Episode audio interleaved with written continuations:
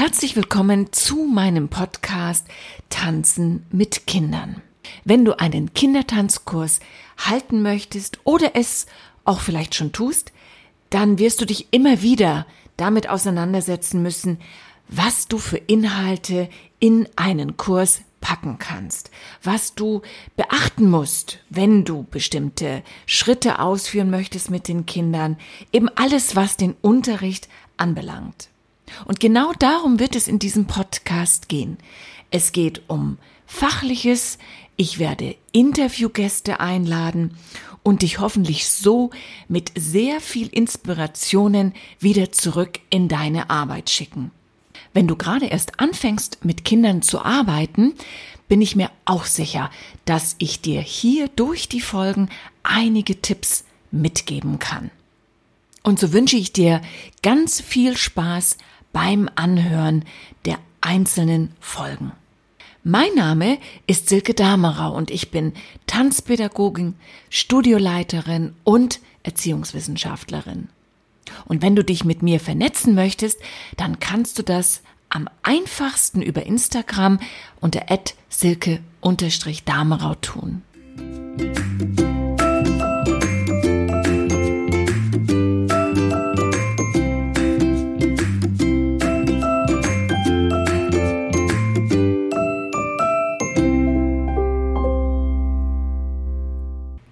Kindheit in Bewegung. Damit möchte ich mich heute einmal beschäftigen. Geschichtlich gesehen gibt's diesen Kindheitsbegriff bei uns erst seit dem 17., 18. Jahrhundert. Der Begriff Kindheit existierte einfach nicht. Kinder hatten keine Lobby. Und es existieren immer noch Kulturkreise, in denen es auch nach wie vor keinen Kindheitsbegriff gibt. In unserem Kulturkreis, wie gesagt, also schon. Aber was ist das Besondere an dieser Phase und wie teilt man sie eigentlich letztendlich ein? Es gibt die vorgeburtliche Phase, das Neugeborenenalter und dann beginnt schon das Säuglingsalter, das mit dem ersten Lebensjahr, also mit dem ersten Geburtstag endet. Der Übergang ist dann das Kleinkindalter. Da sind die Kinder zwischen zwei und drei Jahre alt. Und das Kindergartenalter bezieht sich auf die Altersspanne vier bis sechs. Aber Kindheit oder zumindest der Kindheitsbegriff geht auch noch darüber hinaus. Er tritt also in die Schulkindzeit ein und bezieht sich auf eine Altersspanne zwischen sieben und 14 Jahre. Es ist also eine Zeitspanne, in der wahnsinnig viel passiert. 14 Jahre, das ist lang. Die Besonderheiten, die mit diesem Begriff Kindheit dann auch noch verbunden werden, beziehen sich dann vor allen Dingen auf die eigene Sprachkultur der Kindheit oder eben spezifische Verhaltensformen. Kindheit oder die Welt der Kinder ist auch immer geprägt von einem, von einem gewissen Maß an Unschuld und der Beschönigung von Realitäten oder eben auch das Verniedlichen von menschlichen Beziehungen. Das sind die Faktoren, die man gerne als Besonderheiten ja, benennt. Kinder durchlaufen aber vor allen Dingen auch eine sehr extreme Entwicklung in dieser Zeit und durchlaufen vor allen Dingen eben auch sehr sensible Phasen. Um gesund durch diese Kindheitsphase durchzukommen, also eine gesunde Entwicklung zu nehmen, braucht es ein Gleichgewicht zwischen seelischen, sozialen und körperlichen Faktoren. Das Kind braucht verlässliche Beziehungen und einen verlässlichen Rahmen, in dem es sich wohlfühlt, dem es vertraut und sich so entwickeln kann. Es kann in diesem Rahmen Konflikte austragen, es kann Anerkennung bekommen, und es kann eben die ganze emotionale Palette entwickeln. Erwachsene, also Eltern oder auch andere Bezugspersonen, neigen ganz gerne dazu, die Kinder von gewissen Realitäten fernzuhalten. Sie wollen sie beschützen. Das ist auch letztlich nachvollziehbar und auch gut so.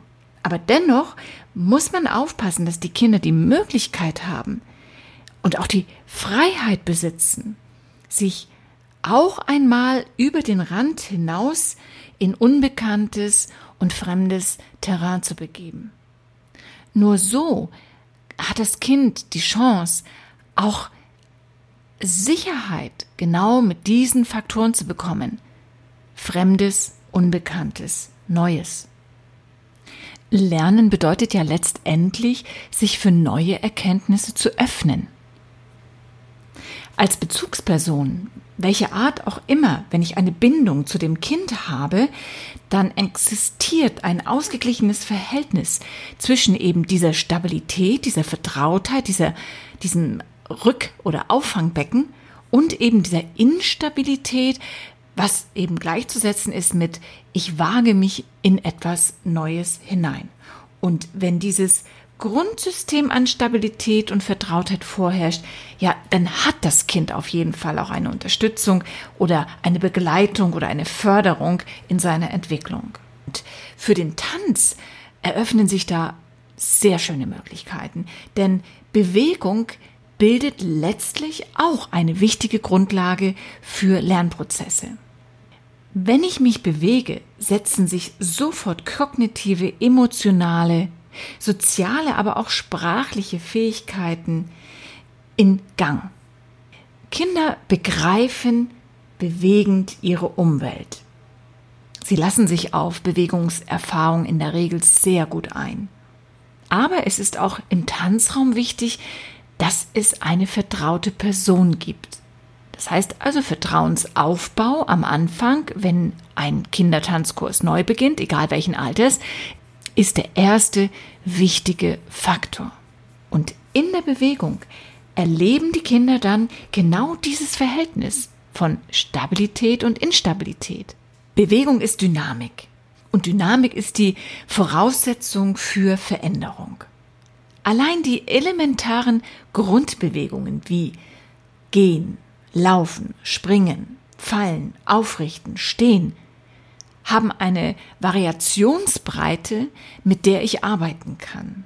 Und es lohnt sich vor allen Dingen mit den Kindern in Richtung freies Tanzen, Improvisation zu arbeiten.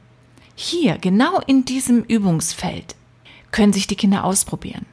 Mit Hilfe von Vorstellungskraft, Bildersprache, kann ich Ideen in die Köpfe der Kinder bringen. Improvisationsthemen, wenn man sie richtig und gut wählt, lassen die Kinder in eine Welt eintauchen, wo Chaos ist. Sie entscheiden sich dafür, ein ganz bestimmtes Bewegungsrepertoire zu benutzen. Sie suchen sich die Schritte heraus, die für sie passend sind, um eine nachvollziehbare Struktur zu bilden.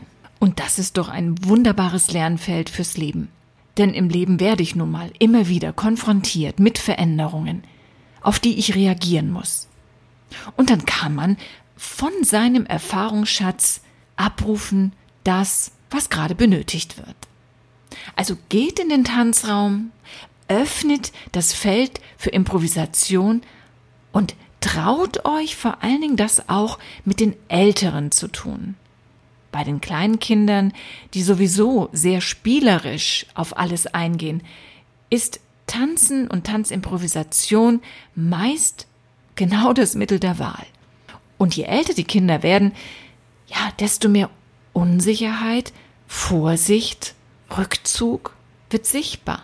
Und es braucht dann schon ein bisschen Fingerspitzengefühl, diese Altersstufe da ein wenig rauszulocken, ja, und ihnen es schmackhaft zu machen, sich einfach mal im wahrsten Sinne des Wortes in eine Bewegung fallen zu lassen. Ich hoffe, ihr habt jetzt ein bisschen Lust bekommen, ein bisschen Inspiration bekommen, ein Improvisationsthema auszuwählen, ja, und es dann mit euren Schülern auszuprobieren.